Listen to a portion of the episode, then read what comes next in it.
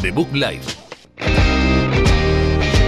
Un programa de videojuegos bugueado con Javier López, Sergio Cerqueira y Alberto Blanco. Blanco.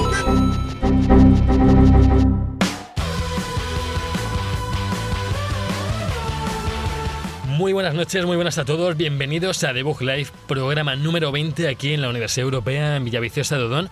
Un programa más con Sergio Cerqueira, el segundo aparato. Hola, Sergio. Segundo aparato probando. Funciona, funciona. Tercer aparato, Alberto Blanco. Hola. Aquí estoy, sí. Hola. Tercer aparato. Alberto Blanco, el tercer aparato. Y bueno, es que nos traéis un programa con un montón de noticias, un montón de, de Apex, ¿verdad? Así es, Javi. La semana viene marcada por el lanzamiento del título de Respawn, ese Battle Royale que, que nos pilló en directo el lanzamiento en la semana pasada y que esta semana ya lo hemos podido probar y hemos podido ganar y somos los ganadores bien grande en mayúsculas en el centro, que sí, Alberto. Hombre, por supuesto. También lo hablaremos un poquito, si nos da tiempo, de la beta de, de Division 2, que la hemos estado jugando, y quizás del PlayStation Now, incluso. Vamos a ver cómo va este tren, porque yo no sé si vamos a llegar. Pues nos subimos al tren del hype del chuchu y nos vamos a comenzar con este episodio número 20 de la cuarta temporada de The Bug Live.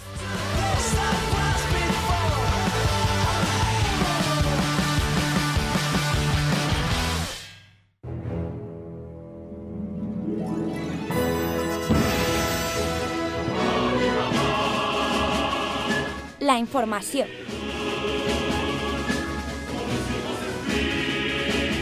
Ya estamos en la información de vuelta con más noticias, con más Apex, con más PlayStation Nado. Nada, ¿Qué me nada. Una PlayStation solo para los amantes de los manguitos. Solo para los que os gusta la versión, ya sabéis, pues bueno, un montón de noticias que, que que hemos traído, no tantas como otras veces, pero suficientes. Pero hay, hay actualidad, hay actualidad. La hay actualidad siempre, Sergio, siempre. Aunque a veces no es buena la ¿Por- actualidad. ¿Por qué no? Sobre todo en el caso de Activision Blizzard, porque se presume que va a despedir a cientos de trabajadores después de lo que ha pasado últimamente en la, en la, en la compañía. Hay que recordar que vienen de, de varios hechos no muy positivos, por así decirlo. Lo primero, la salida de Bungie. La, bueno, es, co- es como un despido, divorcio. divorcio, sí, Bueno, divorcio. cerraron el trato antes de tiempo y ya está. El divorcio de, de Bungie. Sí. eh, luego ha pasado también el temita del despido del CFO, de Spencer Newman, que parece que no acabó muy bien. Luego el CEO de Blizzard, eh, que es Mike Morhaime, se piró también de su puesto. Y luego hay que tener en cuenta también que las acciones han pasado del 80 de valer 83 dólares el 2 de octubre de 2018 a su precio actual que es de 43 dólares, casi la mitad. Así que madre habrá que ver cómo, cómo continúa Activision, que parece que, que donde va a realizar estos despidos es sobre todo en, los departamentos de marketing y ventas. De hecho, hay gente que ya ha hablado con Kotaku, que está dentro de la empresa. Kotaku como ha- entidad. Sí, les ha, les ha mostrado su, su malestar porque hay gente que no sabe si va a tener trabajo el mes que viene. Así que un abrazo a todos y vosotros, nosotros os contratamos y aquí queráis. dinero. aquí Los colaboradores eh, sois bienvenidos. Efectivamente, siempre aquí. Y sobre todo gente de marketing no nos vienen ni un No poquito tenemos mal. ninguno todavía. Donde podéis encontrar trabajo, porque están montados en el tren del dólar, esto sí que es un buen tren, es en Epic, eh, porque ya regalan todo y están regalando hasta el Thimbleweed Park eh, en esta Epic Games Store. Que, que recordamos que está dando juegos para que la gente se consiga, o sea, bueno, se consiga porque es muy Sí, difícil, se, se descargue el, el cliente que plantean. Recordamos también noticias de exclusividades que hemos tenido como de Division o Metro, pues le suman más regalitos. Ahí estaba Action Verge y ahora Thimbleweed Park. Dijeron, Eh, perdón, eh, Alberto, dijeron hace poco que los del el nuevo juego este de los de CD Projekt, que se me ha olvidado, Eh, Cyberpunk el Cyberpunk, el Cyberpunk, decían que no van a cumplir esa exclusividad con Epic que No, Javi, que- si tienen GOG, tiene su, ellos.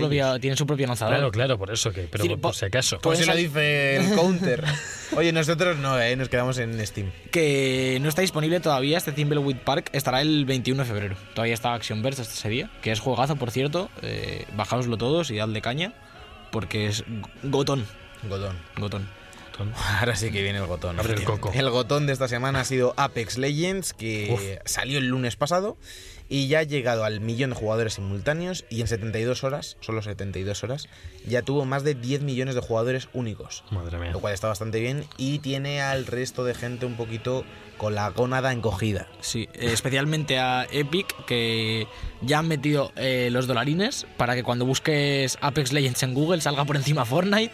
Si en el anuncio no vaya a ser que nos olvidemos de que está ahí el juego de los muñecos y las construcciones. Bueno, esta noticia viene precedida de que eh, Fortnite había sufrido un descenso de, de gente, de jugadores, de, Sobre todo por de el viewers impacto. en Twitch. Claro, Sí, sobre todo y en han Twitch. querido de repente hacer esto pues para que por lo menos ya que no nos busquen a nosotros salgamos sin querer. A ver, en su defensa sí que hay que decir que esto es lo normal en ese tipo de casos, eh, empresas de viajes, buscadores y tal. Cuando buscas uno siempre sale antes otro. Eh, probad a buscar eh, Google Chrome y saldrá Mozilla, Trivago y saldrá Booking. Sí. Eh, esto no, no tiene por qué ser una maniobra de, de miedo por parte de Epic. Sí que es verdad que dice mucho de, de que se ven un poquito amenazados por Apex. Y sí que es verdad que el bajón de, de viewers y tal en Fortnite es normal, ya que eh, Apex Legends es la novedad. Habrá que ver si de aquí a un par de meses se mantiene. Es que ha destronado, decía Sergio, destronado de Twitch a Fortnite. Sí. Y llevaba no sé cuantísimo tiempo siendo el número uno, salvo por algunos torneos y tal de LOL y de Dota y todo esto, pero es que no lo había bajado nadie. A mí lo que me sorprende es que aún hoy, después de una semana, siga estando por delante de Apex. Es que Por- le, le doblan viewers. Porque el, primer día es sí que lo veía Mm. normal. Quiero decir que acaba de salir, es de respawn, EA, etcétera, etcétera. Pero yo, por ejemplo, yo el otro día entré y estaba Apex, LOL y luego Fortnite, Mm, el tercero. Sí. Se acaba el legado del rey. De Marshmallow. Hablaremos luego todo esto en el juego de la semana, ¿no? Sí, eh, bueno, esto, sobre todo lo hablaremos en las próximas semanas y veremos Sí, cómo sí. evoluciona este Apex. Tiene muy buena pinta, tiene muy buenas ideas. Parece que ha cogido lo mejor de, de- de varios géneros, lo hablaremos luego. Y, y a ver cuánto dura reinando en Twitch, al menos. Que poco se habla de que nos hicieron el boicot. Nosotros dando la noticia de que estaban en streaming y según acabamos de grabar, lanzaron el juego, ¿eh? ¿cierto? Sí. Ya podían haberse adelantado media horita y damos la Eh, noticia. pero estuvimos alerta y hicimos un buen streaming en Debug TV. Con eh, puñetazo. Con puñetazo, Con bajas a puñetazos. Increíble. Así que suscribiros al canal de YouTube Debug TV, donde tenéis la charleta, los streamings y ahora los gameplays de Juan. Que está subiendo el walkthrough de Uncharted 1. Ojo, Eh, hay novedad. que ir ahí a darle amor. Y también tiene preparado Kingdom Hearts 3, que veremos cuando empezamos Y a podéis subirlo. poner pole, os dejamos. Podéis poner pole. en los comentarios y oye, eso que os lleváis. Eso que os lleváis. Eso, se os responderá. Si ponéis pole, se os uno. responderá. Así es. Eh, ahora vamos a hablar un poquitito de ventas, algo que no solemos hacer mucho aquí, pero, Nos encanta. pero es un poco significativo. También he unido con este lanzamiento de Apex, eh, ha salido los resultados de- del eh, cuarto trimestre, ¿es? De- del quarter 4 de Electronic. Arts. Eh, y la primera noticia es que Take Two ha distribuido 23 millones de unidades de Red Dead Redemption 2 ya. 23 millones.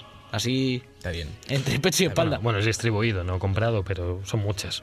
Le- Las cifras esperadas de, de esta gente eran 1.450 millones de dólares, así como, oye, con este juego 1.500 No, millones ojo. y han sacado 1.570, por tanto han superado lo, lo que pensaban.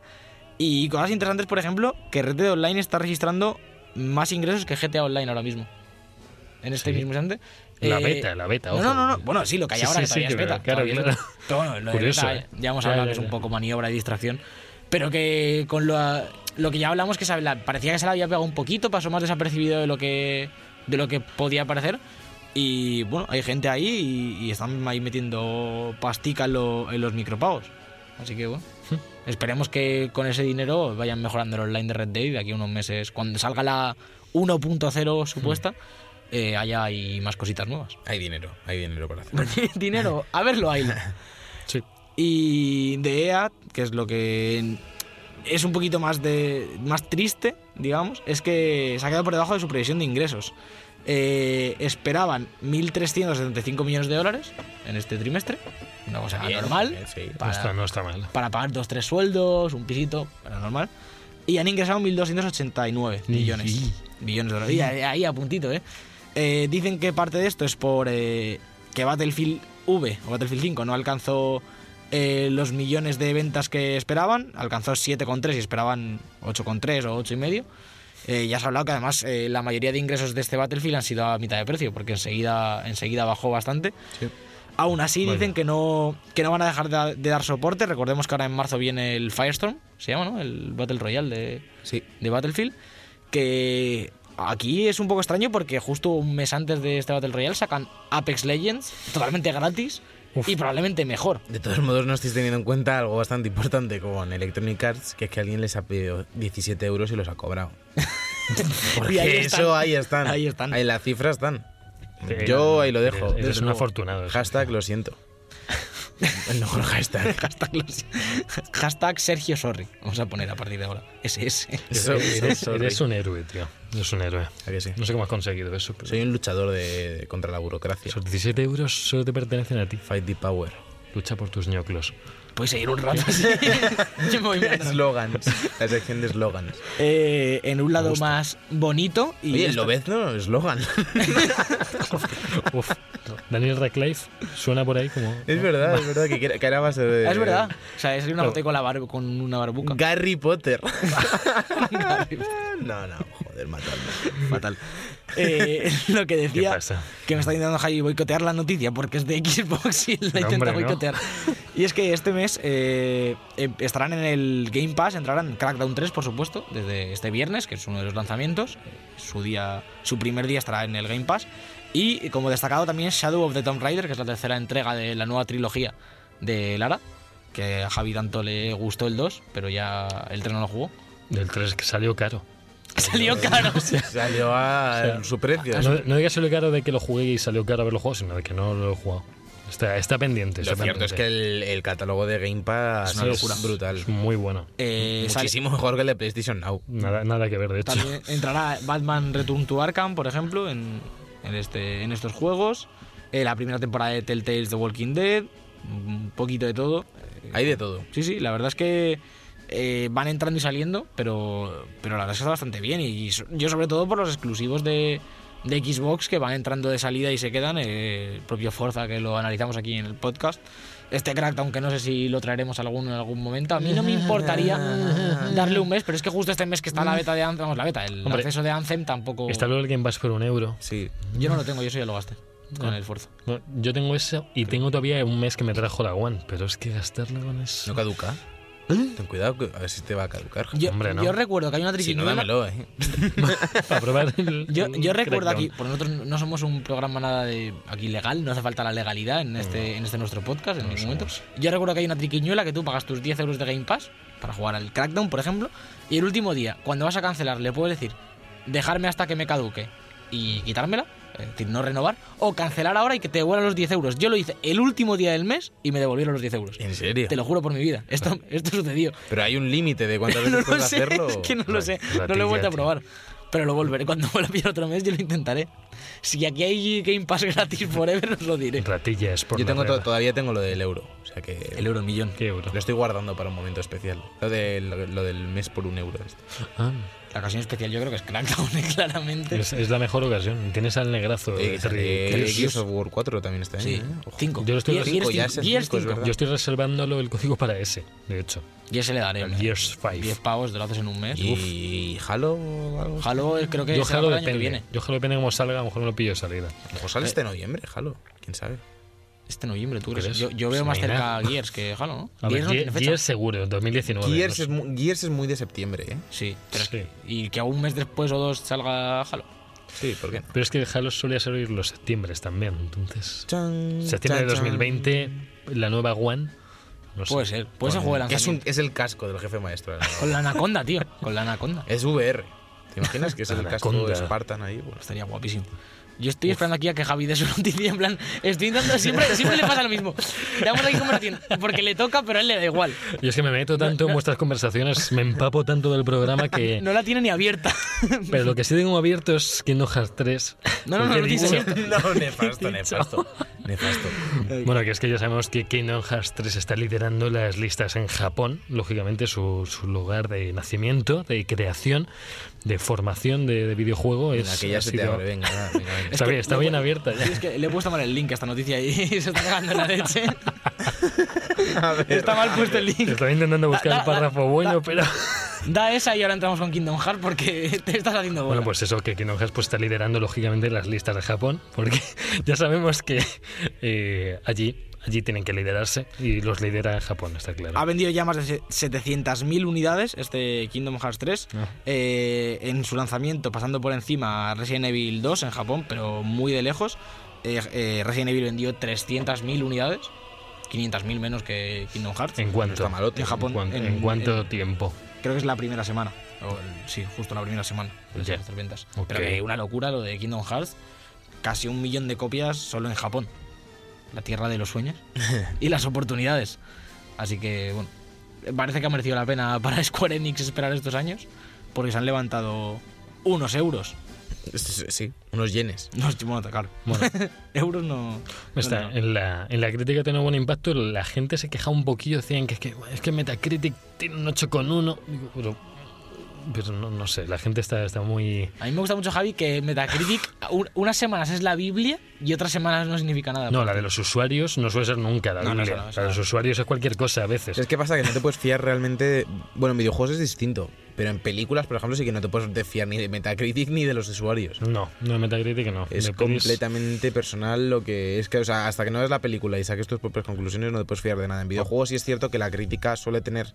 Eh, suele ser. su- su- se suele tener. Es más objetivo, ¿no? La crítica de Hmm. videojuegos que la de. La de pelis. que la de películas, porque hay, hay ciertas cosas de valores de producción que son innegables. Y en, sí. y en cine no se valora de esa misma forma, porque una película con valores de producción muy altos o con muy buen CGI eh, puede llevarse una hostia tremenda en cuanto a crítica. Yo creo también que en videojuegos está muy personificada la, la crítica de, eh, digamos, dónde ves eh, la review o el vídeo, sabes qué persona es y lo que le gusta más o menos, ¿no? Por lo menos los que estamos más metidos, sabes si X persona de Eurogamer o de 3D juegos o de hobby está analizando eh, Crackdown, sabes por de qué pie cojea un poco y cuando dice algo como que lo interpretas mejor que en otro tipo de crítica, quizás, que es más...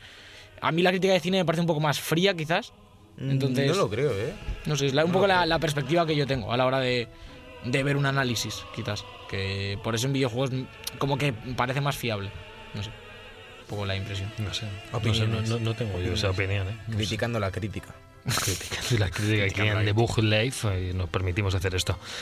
Y además, ya pasando un poquito a otro tema menos crítico, bueno, depende cómo lo mires, es que hay nuevas ofertas en los títulos multijugador en la eShop de Nintendo Switch. Eh, bueno, no, no todo no todo multijugador. Por ejemplo, Capitán Toad, bueno, que sí que tiene multi. Eh, Venga, venga. tenemos el Donkey Kong Country, Tropical Freeze, que está a 40 eurillos. Capitán Toad está a 28 en vez de los 40 que suele estar. Diablo 3, también en la Eternal Collection, la tenemos a 40 eurillos. Puyo Puyo Tetris lo tenemos a 24. Bastante bien. Civilization 6 a 40 en vez de 50. Resident Evil Revelations 1 y 2. a ver, si no hace falta que digas un tú. poquito de todo, un poquito de Ya, todo. Yo, ¿qué hay de- La hay gente que se meta y lo, lo es que me encanta hablar de precios. ¿Nos parece que con esta generación de, vamos, con Switch, eh, Nintendo está metiendo, se está metiendo más en el, en la dinámica de las rebajas? Hay, que hay, ma- que hay bastantes más veces rebajas. Sí, que- porque por lo general siempre que te metes hay algo. Sí. Es que Ahí sí. no, no son, no- no son tan pronunciadas como en Steam o en Play 4 ahora mismo, que últimamente las de Play 4 están increíbles, pero sí que siempre que te metes hay por lo menos o algún triple A de Nintendo a 40 euros o algún indie rollo Hollow Knight o Stardew Valley de los tochos que que, están baratillos A también. Nintendo les cuesta muchísimo bajar los juegos AAA, le cuesta la vida con, bajarlos. con lo que venden. Claro, es que vende tanto que es que no hay forma. O sea, el Zelda sigue en la sopa a 70 euros, creo. O sea, Eh, Me da muchísima rabia, pero es así. sí, sí, sí. Bueno, que a lo mejor van cogiendo más eh, costumbres de, de Sony o de, de Microsoft. No, no tanto de Steam, pero Steam es, Es parece loco, ilegal, entonces parece que roban camiones y no, no, no lo veo justo. Ro- roban camiones de claves digitales rellenos de Van- folios. Sí. Van ahí a imprimir. Y. Y ya por último, unas últimas noticias mm, más entretenidas o más... Bueno, no sabría cómo llamarlo. Esperanzadora, quizás, ¿no? Sí, bueno, que sabemos que un grupo de ex Telltale funda Ad Hoc Studio, que es una desarrolladora centrada en la narración interactiva de la live action. Bueno, luego Michael Chown, CEO de la compañía, estuvo en Telltale hasta octubre de 2016.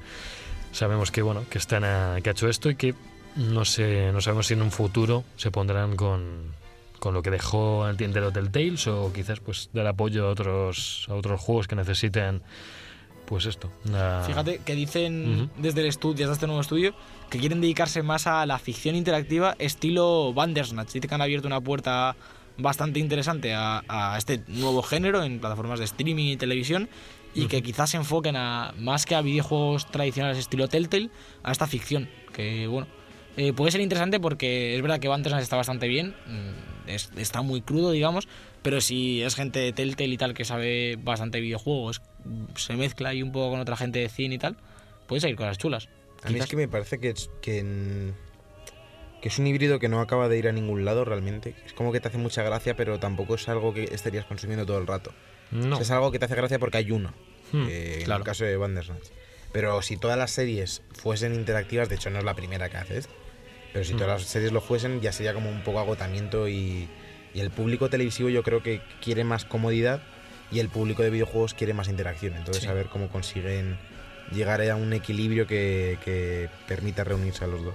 No, pero bueno, yo creo que de vez en cuando alguna cosa así en Netflix con una con un buenos valores de producción como este Bandersnatch y tal, es interesante. Y, y si se hace con buen gusto, a la gente le ha gustado bastante. Hay mucha gente que ha descubierto que, que puedes interactuar con lo que estás viendo y le ha flipado. Como, como que yo, que, que, que puedo elegir los cereales. Y ya, pues, la Peña flipando por, con que el mando tenía flechas. Eh, Este botón de aquí. Gente llorando de la emoción de, de descubrir esa posibilidad. ¿no? Y ya, Bueno. ya no veas si juegas con el Chromecast. Y ya te vuelves Bueno, loco con el móvil. Ese te va, ese te va la flapa. Pues amigos, eh, yo creo que ya son suficientes noticias por hoy, ¿no? Javier, Sí, la verdad es que no, no sé, no, no estoy muy. Estás- estás no, off, tío, no estás estoy muy cautivado. Es que programa, las, las noticias estas no me han cautivado mucho. Que esta semana tampoco es que había, no había mucho más. Quiero decir, no, ha- no ha salido la Play 5 ni nada. ¿eh? Voy a dejar una noticia última que no es Play 5, pero es que sabemos que 3-4 Industrias prometió un Halo Infinite a- aún mejor que el 5. Decían que. A ver, no todo, voy a decir que esto todo es lo, un truño. no, pero todo lo- no, pero sí dicen que todo lo malo que tenía el 5 han aprendido los errores. Yo, yo quiero decir aquí que llegué hasta la mitad de la campaña del 5 y la dejé a medias porque me estaba aburriendo de forma soberana. Me encanta Halo. No tengo nada en contra de 343 Industries, me pasé Halo 4, no me gustó tampoco. Pero. el pero- 4 no está mal, está mejor que el 5. Sí, está mejor que el 5. Es que el 5 es un despropósito. Es un juego que parece que ha vuelto a Play 3. O sea, no, o sea, a Play 3, a 360. Porque no, tanto jugablemente como no innovan nada, eh, le meten cosas que le sobraba a Halo, que pretenden, no sé, el online no estaba mal, pero tiene mucho que aprender. Yo espero que en Halo 6, Halo Infinite salga, salga de otra forma, porque otra forma. Halo 5 salió rarillo. Rarillo, pues bueno, pues eh, ahora sí. Hasta aquí las noticias. Importante. ¿O queréis alguno intervenir más? No, No, no, no, era esto. era- Vale. Yo que Sean Leiden ha prometido que Play 5 va a ser la hostia. Pues era la anaconda, ya verás. Uf, ya, yo quiero esa anaconda, ¿eh? Amigos, lo que es la hostia y lo tenemos ya aquí es Apex Legends, que es nuestro juego de la semana.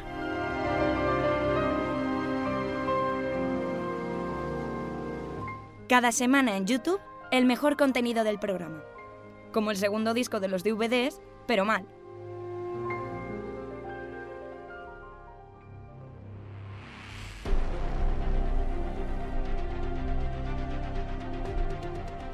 El juego de la semana.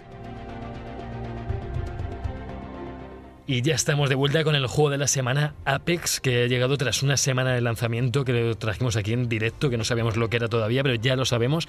Nadie se esperaba este huevo gigante de, de Pascua, de la gallina de oro. ¿Qué? Mezclado todo. ¿Qué? ¿Qué? Un juegazo con 10.000 personas ya jugando un millón simultáneas y entre ellas nosotros. ¿Quiénes son las 10.000? He dicho 10 Me he millones. perdido. Has dicho, 10 has dicho millones con simu- 10.000 personas jugando un millón simultáneos. Echa cuentas. 10 millones en total, un millón simultáneos y nosotros ahí, en el meollo, con victorias. Ganando. Hombre. Ganando. ¿Tú has ganado ya, Yo con Javi? vosotros he ganado tres, creo. Con nosotros Se está no flipando, ¿eh? Se está flipando. ninguno. No, Nosotros es la no- realidad. Yo he visto a Sergio ganar. Hay que recordar, yo también te he visto. Eso es raro. Raro, pero te he visto ganar. Eh, hay que recordar lo primero de todo las bases del juego.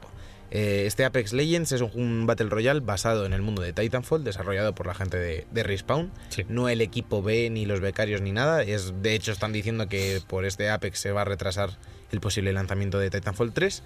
Y en el que se siguen las mecánicas básicas del Battle Royale, el saltar a- al saltar mucho, el tener Sin que recoger- paracaídas, sin que esta gente salta a lo puto A lo. A lo bruto, Sí. a lo Anthem. Está muy guapo. Tienes que coger lo que vayas carroñeando por el suelo, eh, armas, eh, hay escudos, escudos para cuando te caes, mochilas, accesorios. accesorios. de, Eso o sea, recu- recuerda un poquito al PUG, esa parte, sí, ¿no? De ir sí, tema de las armas es más parecido al PUB que, Que al Call of. Duty. Es que lo, lo primero que decir es que es una amalgama de todos los juegos del género hasta ahora. Porque también tienes elementos, que es lo que voy a decir, de incluso de estos MOBA, Hero Sí, Shooter. Overwatch, básicamente. Como es eh, Overwatch o como es como era Battleborn, ¿no? Battleborn, sí, Digamos que es un eh, Fortnite más Overwatch más eh, Call of Duty Más pug. Más más Titanfall. Titanfall, digamos. Y Pug. sí, al final. Sí. Quiero decir, lo- Fortnite también tiene todos los Tiene de elementos todo, luteo. ¿eh? Sí. Quizás es un poco más eh, complejo a la hora de lootear que Fortnite. Está sí. a caballo Sí. entre PUBG y,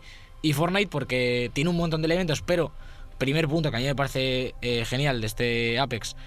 Cuando looteas se te equipan automáticamente los, los accesorios, eh, tienes botones para cambiar accesorios de un arma a otra, cuando cambias un arma que tiene accesorios puestos se le ponen a la que estás cogiendo si son compatibles. Eh, digamos que es todo lo más automático posible a la hora de hacer el looteo, que esto quizá en PC se note menos, no lo he probado todavía en PC, pero en consola es, No. es la clave. Y que lo bueno que antes de cogerlo te dices para qué es compatible. Entonces, si Sí, ves que no sí. llevas ningún arma de esas, no lo coges. O Sí, lo bueno, coges y lo dejas por ahí. o- Eso en PUBG también te pasa, Hmm. pero aún así te tienes que meter en el inventario a ver qué arma llevas. Aquí Claro. automáticamente, si el arma que tú llevas es compatible, sale como un cuadradito de que se te va a equipar. Y si no, no te sale. Entonces ya sabes que, que una de las que llevas te vale ese elemento. Y si tienes uno igual o mejor, cuando le das al cuadrado no lo coges. Te dice, ya tienes uno igual o mejor. Entonces, en este sentido, sobre todo para los jugadores de consola, yo creo que es un avance enorme en, en- en lo de los Battle Royale. Antes de meternos más en términos de jugabilidad, vamos a decir que eh, por obligación tienen que ser eh, tres jugadores los que tienen que saltar a la Tríos, arena. Siempre Javier. tríos. Es que me ha costado un montón, no quería decirlo.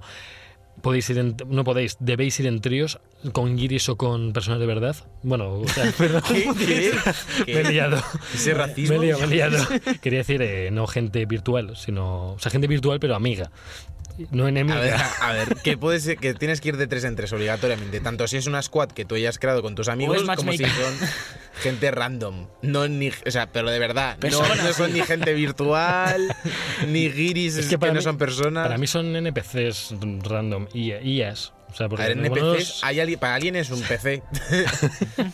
Sí, Solo pero bueno, decir eso, solo son de tres las partidas de momento de, en escuadrones. No sabemos si en un futuro las separarán de uno en Exacto. uno o de...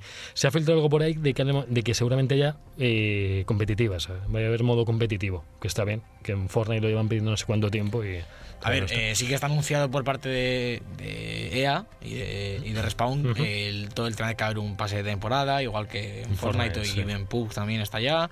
Eh, que Más van a- mapas. Más mapas también está confirmado, más armas, más personajes, por supuesto. Quiero decir, todo el sistema de actualización parece que está planteado eh, a largo plazo y por cómo ha empezado el juego, tiene pinta de que va a funcionar y que van a... Recuerda un poco al LOL quizás que hay, eh, por ejemplo, hay, hay- son ocho personajes, Sí. pero solo puedes coger seis, ¿no? Eran. Y hay dos que los tienes que pagar con dinero del juego según vas jugando, ¿no? Eh, sí. Hay dos bloqueados. Ahora Irán Puedes rotando. pagar el pase este de fundador. Que Sí, que te los desbloqueas. dos. Los bloquea- ¿Sabemos si, si van a rotar? No, no, no, no, no, no, eso no, no, no, no va a haber rota- rotación. diga- Vale. Digamos que sí, un poco como en el LOL, tú tienes los personajes, digamos que es más amigable que en el LOL ahora mismo, porque solo son dos los que están bloqueados de lanzamiento y no son muy caros. Yo llevo jugando esta semana y tampoco he jugado bastante, pero tampoco ha sido una locura.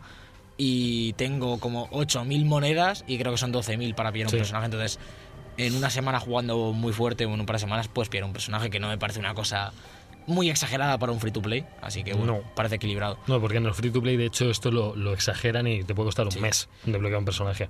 Porque no, no se ven de gratis. momento necesarios los micropagos. Y lo que a mí me parece más importante con lo que hablabas antes de, lo- de que solo se puede jugar en squads de 3, Ujú. es que lo que más fomenta este juego es eh, la cooperación. Tienes un Sí. botón que es solo para dar indicaciones a tus aliados. Sí, el Para R1, marcar, para eh, marcar. en, en tema de ¿Consola? consolas es R1, lo que dificulta un poco el tema de utilización de granadas, que hay, hay que utilizar la flecha derecha Equiparlas para primero. equiparlas y luego lanzarlas, lo cual es un poco no pérdida de tiempo. Es, es lo que, es lo que te lleva Yo- realmente a no sí. usarlas tanto. Yo Pero a mí me pasaba que en Fortnite, por ejemplo, tampoco uso granadas apenas. A no Yo ser que sea algo para de- destruir una construcción o alguna cosa así. Eso tampoco estilo. a Fortnite, no ya, engañar. Y, y lo que lo que sí está genial es lo que dice Alberto. O sea, sí, sacrificas esa parte, pero lo de estar constantemente señalizando cosas es súper útil. Sí. Y hace que el que, el, eh, que te obliga a jugar en tríos y no puedas jugar por tu cuenta no sea una pérdida de tiempo, incluso cuando no utilices el headset, porque aceptas las cosas con el mismo R1, señalas súper rápido si es un enemigo, si es Tienes un tipos objeto. de marcas, eso Sí. es. Te lo, te lo dice el personaje, incluso lo, Hmm, lo con la dice voz, con diálogo. Dice, sí. Te salen subtítulos, si alguien te señaliza algo, suelta algo y tú lo coges, te aparece directamente para que le des las gracias. Está súper bien la comunicación dentro del juego. Yo, yo, por ejemplo, es lo que te decía. Hoy la última que he jugado, que es la segunda que he ganado, gané una contigo. Y luego está solo, digamos, con dos, con dos eh, guiris, como dice Javi, no personas. A lo mejor eran de España. A lo mejor eran de España. Eh, y al final es que la partida se basa en eso, en, cada uno va marcando lo que ve y a dónde va a ir y el resto sigue. Y sobre todo muy importante, cada vez que ves a un enemigo, eh, por intuición cuando llevas unas cuantas partidas, le das antes al R1 para marcarlo que a dispararle. Para que tu equipo vea dónde está, porque lo que sí se nota es que todo el mundo juega en equipo, o casi todo el mundo. Entonces, cuando tú ves a alguien, es muy difícil que te metas tú solo y ganes la pelea. Porque o tienes mucha suerte y el tío va solo, que no suele pasar, o te van a reventar eh, entre todos los del equipo, porque por lo que fomenta el propio juego. Entonces te obliga aún más a marcarlo para que tus compañeros vengan y un poco, digamos, hacer eh, algún tipo de estrategia. Eh, los personajes también fomentan mucho la estrategia. Hmm. Por ejemplo, hay una jugada que hice ayer con Yoye. eh, estábamos jugando y yo llevo un personaje que lo que hace. ti- Tienes dos habilidades por personaje: la normal con L1 y la ulti con los dos L1 y R1. Eh, la normal de este personaje lo que hace es volverte invisible durante unos segundos, cambias de dimensión y entonces te puedes, digamos, cambiar de, po- de posición sin que te vean.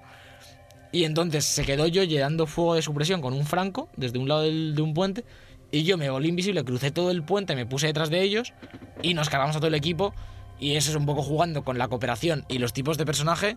eh, como que se vuelve muy interesante las, las dinámicas que se van formando en el juego. Y a mí me parece que es el mayor valor después de todo lo que tiene.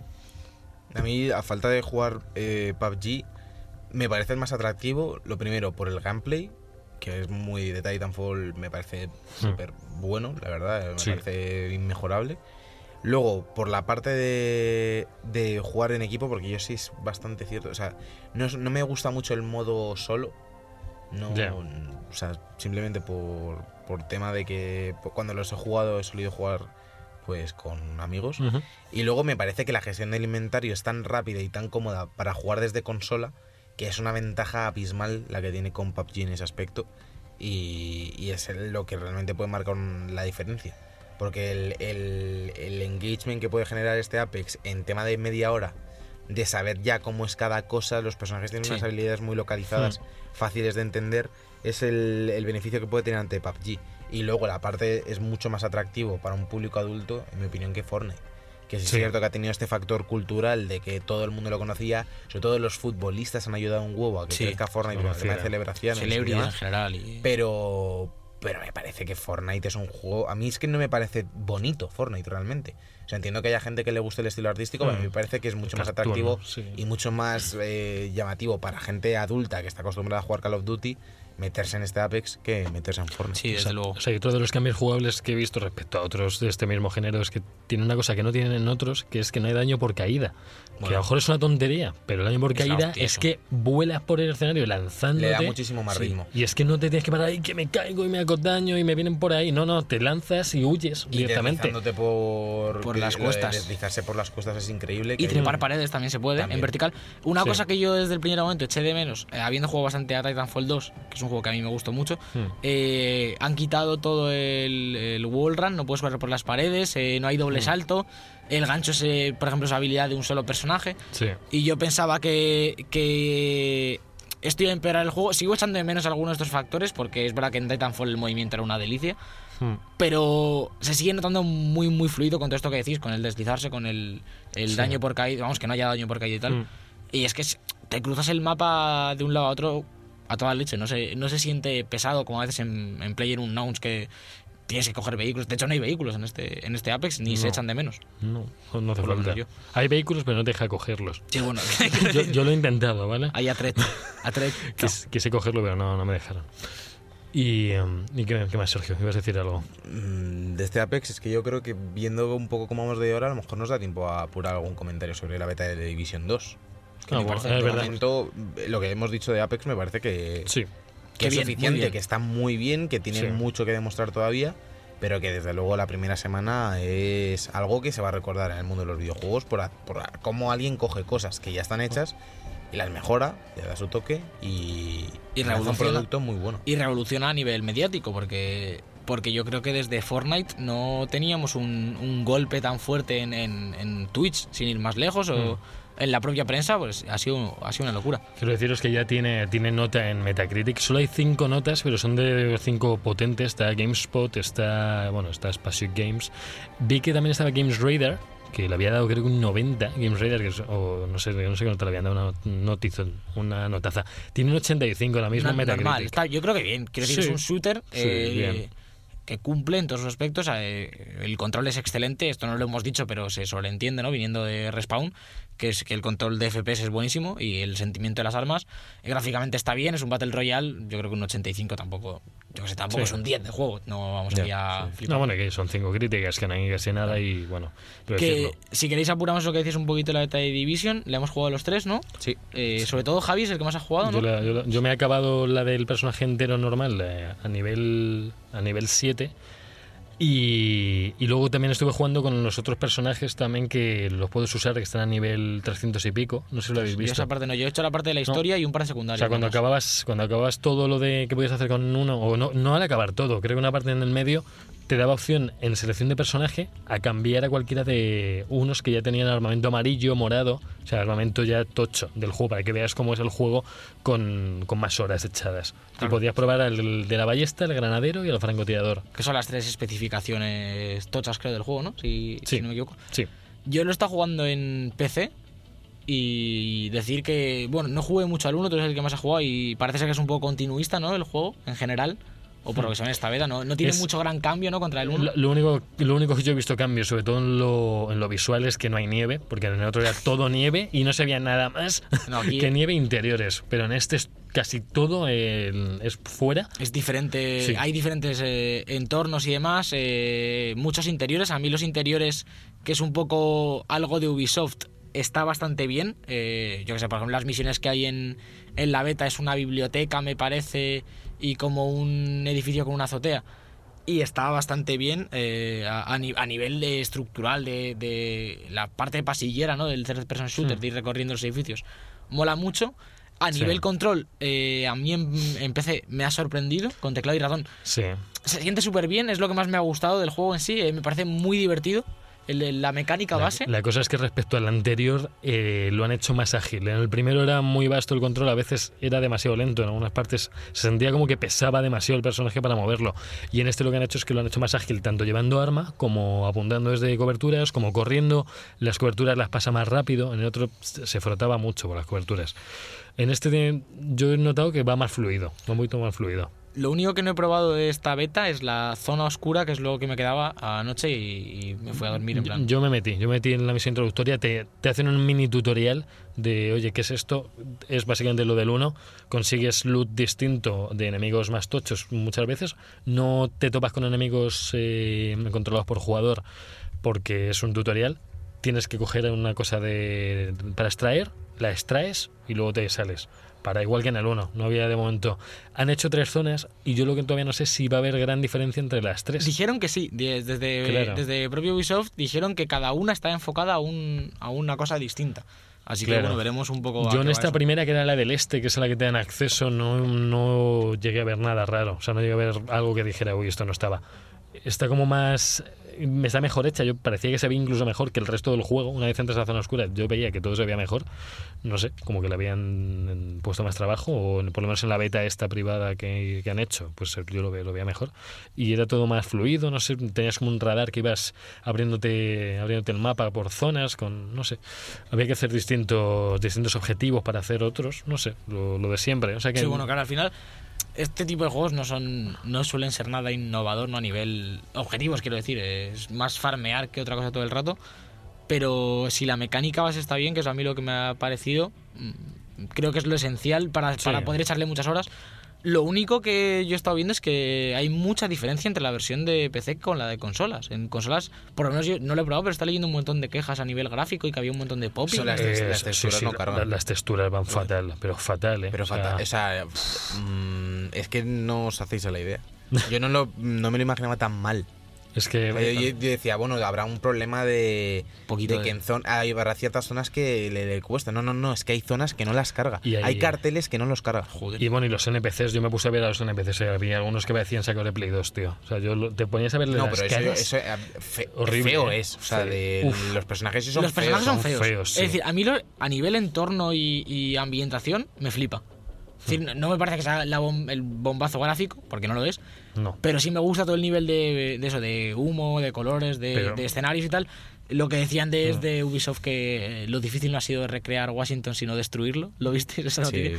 Pero sí me parece que está muy bien hecha la recreación de, de este apocalipsis, pero los personajes son feos como un dolor. Y hablando de Washington, yo por lo que he estado viendo, el mapa, yo mi, perce- mi perspectiva, mi percepción, pero es más, parece más pequeño que, que, New- que Nueva York en el 1. O sea, Nueva York en uno era inmenso y este se hace pequeño en algunas partes. No, es Parece- que eh, mí mapa no me ha gustado el pequeño. juego. Yo es- está, o sea, estoy en el otro lado opuesto a lo que dice Mm. Alberto. A mí me Sí. parece un juego que no me ha aportado nada. El, el rato que he jugado me parece una historia que no me, no me Bueno. llama nada. El- lo, lo único que hace al principio es una mecánica de coberturas y disparos súper básica. y, y Porque no tiene, na- no tiene nada especial realmente. Sea, cubrirse y disparar cuando mientras estás en la cobertura. Luego lo único que hacen al principio es mandarte de un lado a otro con una secuencia que no, no te aporta nada, ni te engancha la historia, ni te hace que querer saber más. Entonces a mí me ha parecido un juego que no ha aportado nada. El a nivel pro- de historia sí que es verdad que... En la historia en el 1 era un cacao no te enterabas de nada. Tenía como mil cosas de historia de coge un móvil, te cuentan cosas, te vas a otro sitio y te cuentan cosas y al final no sabes qué te están contando. Hay tantas, tantas partes de historia, está muy mal organizada. Y yo en el 2 todavía no me he enterado bien qué pretenden contar. O sea, porque no sé quién les lleva la narrativa, pero no, no queda, no se ve bien, no sabes muy bien. Tú eres una, tú eres de los de, de Division, que sois como la facción más eh, de élite, pero al final no sabes por qué hacer las cosas. Como que tienes que ayudar a todo el mundo y ya está. Y los malos son como unos locos. Sí, hay, Es es que como- lo son como locos uno, genéricos. Los malos hay como de- tres facciones o no sé qué movidas y luego en el endgame aparece una cuarta que no sé, es Sí. un poco ese rollo. Es un Sí, juego que, no que sé. realmente me, me gustaría que me gustase y voy a Ya. hacer el esfuerzo seguramente con la versión final, pero de momento lo que he jugado es que no me llaman nada. No me llaman ni la historia, ni la jugabilidad, ni, ni mucho menos la forma que tiene de llevar las primeras horas que las, en las que tienes que enganchar al jugador, más sabiendo que es una beta. A mí me pasa un poco como casi lo mismo que me pasa con Destiny, eh, de que, por ejemplo, Destiny, eh, tú que juegas mucho y si te interesa la historia, digamos, y si estás metido en ese lore Sí. y eh, existe y está ahí el lore de Destiny y es interesante, a mí me da igual como jugador. Sí. Me pero, gusta por jugar a ejemplo, Destiny. Destiny, las primeras horas te las guía para que tú te enteres de unos básicos de la Bueno, historia que son claro. esenciales. A ver- Entonces tú ya más o menos estás enganchado. Aquí, que tú entres en un sitio, de repente te, di- te digan, no, que ya que te hablen por teléfono, Pero- oye, que estás viniendo a la Casa Blanca, cárgate a no sé quién. Nada más llegar a la Casa Blanca, de repente unos parrafazos ahí de información y vete al teatro. Hmm, Y es, y es- es, tío, ya llevo 15 minutos, 20 minutos jugando y me acabas de perder por completo. pero Ya, ya me estás diciendo, vas a ser el recadero del loot y va- vas a ir a farmear eh, cosas locas hasta Sí. que puedas entrar a la zona oscura. Yo, yo Sí. creo que, que eso, que la, la historia, quizá la de Destiny está un poco mejor, pero tampoco me interesa ni, ni es lo que me llama del juego. En este Division, de hecho, la mitad de las cinemáticas siendo una beta me las he saltado. Pero lo Pero es que, que es lo que más te ha gustado. La mecánica base de- del el feeling de jugar, de, de coberturas, de disparar, a mí me gusta mucho este tío- el estilo Uncharted y demás de cobertura, Pero ¿no te, disparar. ha, no te ha parecido muy third person shooter genérico? Sí, pero bien. Quiero decir, no veo que innove en nada a nivel mecánico, más que en las habilidades que te puedes equipar y la mejora del personaje. Eh, pero lo que hace, me parece que lo hace muy bien. El- me siento cómodo jugando y me dan ganas de, de- de hacer una habitación más y unas oleadas más.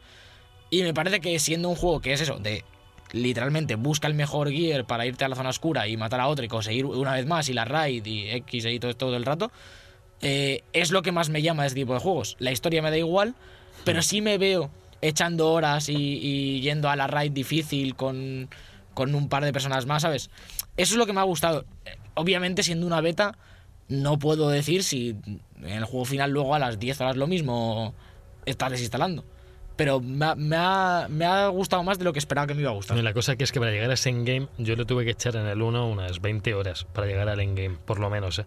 Y en esas horas si no te engancha no vas a llegar nunca Hombre, a ver claro, de verdad ya. el juego. Claro, claro. Pero claro, es que son muchas horas para de verdad ver el juego. Al final dices, mm, en Y- Destiny no se tarda Y tanto. juega con otro factor en contra que es la salida de Anthem. Sí. que está Sí. cerca y es un juego muy parecido en tema. Sí. Sa- sale conceptual. Ahora Anthem, eh, el 22, el, el 15, dos semanas después sale The Division. Y luego, no es el mismo género, pero es otro bombazo, sale Sekiro.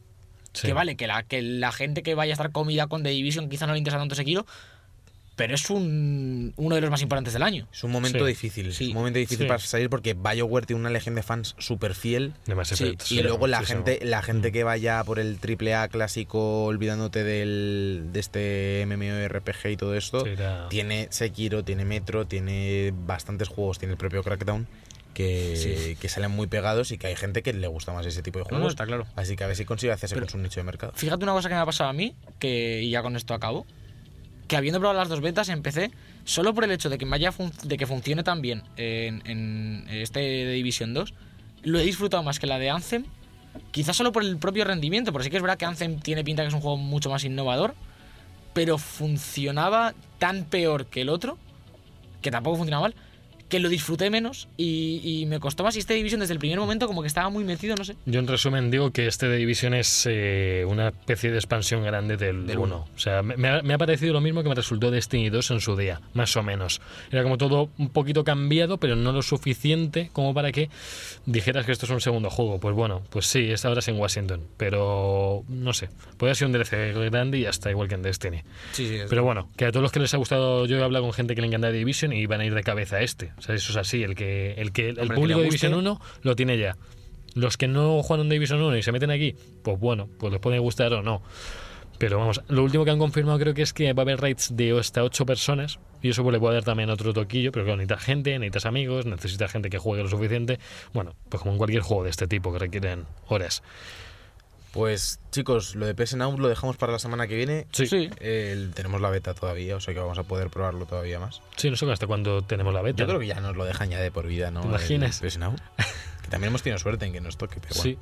Eh, pues chicos, vamos a los jueguicos antes de despedir el programa.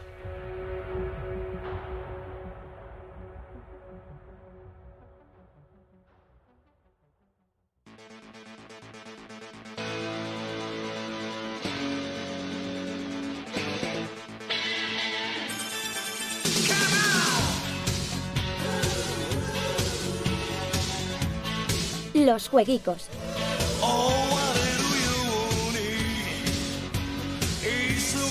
Bueno, ya estamos aquí en los jueguicos, eh, una de las semanas más tochas del primer trimestre, eh, viene el día D, la locura Ya máxima. llega, ya llega Y y a- aunque algunos se ha, se ha ido un poco, eh, que madre mía, el de División también venía este día y al final se, se acojo, ¿no?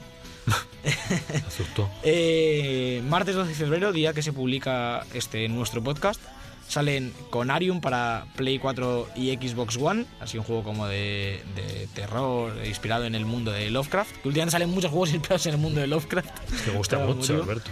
Sale Hyper Jam, que es un juego así como muy epiléptico.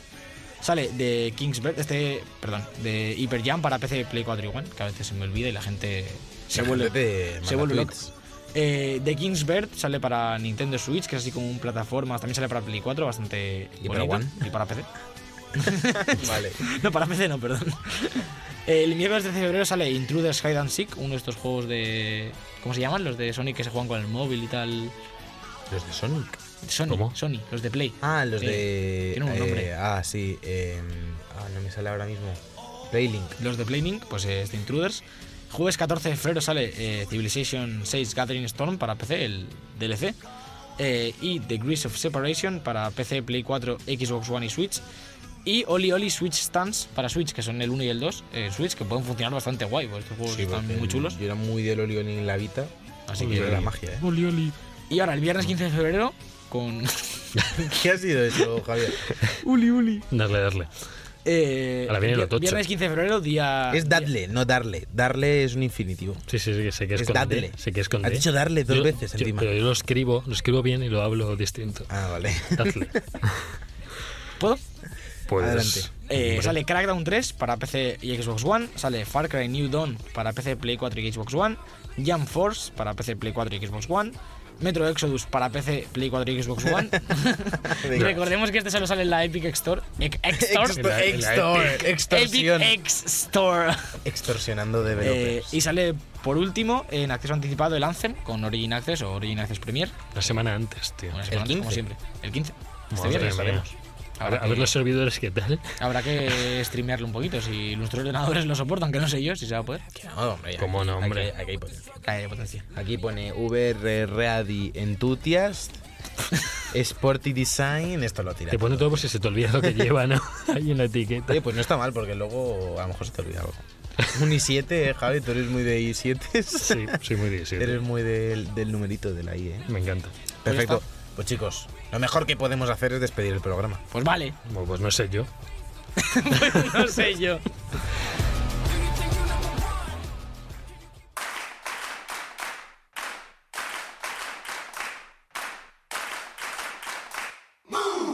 Y hasta aquí este episodio número 20 de la cuarta temporada de The Book Life. Javier López, ha sido un placer estar contigo Javier esta noche. López eh, s- ha estado a gusto, Javier, hoy. ¿Ha estado a gusto? Ha estado bien, ha estado bien. Sí, ha habido, Eso es lo importante. Ha habido mucho de Apex, que está contento. Me habría gustado hablar un poquito de PlayStation Now, porque le he dado caña. He probado de todo. Salvo de Play 2. He probado de todo. Entonces no es todo, ¿eh? Entonces no es todo. Casi todo. Ojo, yo tampoco he probado Play 2. Eh, tarea pendiente, nos lo apuntamos Vaya. para la semana que viene. La semana que viene ojo. Play 2. Alberto, muchas gracias por haber venido. Venido. pues de nada. venido. Venid, Pues de venid, nada, con D, con D, ¿vale? No podía hacer otra cosa, tampoco tenía nada que hacer en casa más que jugar al Apex. No lo sé ya. A la gente, en general, la peña, The people. recordarles, Los guiris también. recordad, eh, podéis seguirnos en Instagram, en Twitter, en Facebook y escucharnos como siempre en Google Podcasts, en Spotify, en iBox, en iTunes, Madre mía, en opciones. el gramófono de tu abuela, a lo mejor sonamos por ahí. En un Nos pendrive que te encuentres en un cajón. Seguro que hay algo. Ojo, es todo eso y aparte en Debug TV, Oh. en YouTube, No. que tenéis los gameplays de Juan, los ¿Qué Juan dices? Plays. Los One Plays. Ojo, nombre Ojo. de sección, los Juan Plays. Voy, voy a tener que empezar a meter pendrives en los bolsillos de la gente. No hagas eso, no hagas pero, eso. Pero, pero no, con nuestro audio. Es ilegal, no. es No, con nuestro audio solo. Y también tenéis la charleta, que esta semana viene con salseo porque vamos a contar un poco la situación del programa. Unas, Ojo, co- unas cosas. han pasado cosas. Pasan Eh, cosas. Chicos, yo soy Sergio Cerqueira. Chicos, chicos, ¿dónde están? Estamos en aquí. el control técnico ha estado Jorge Blanco y nos vemos la semana que viene con más debug. Hasta luego. Hasta luego. Adiós. The Book Live, un programa de videojuegos bugueado con Javier López, Sergio Cerqueira y Alberto Blanco.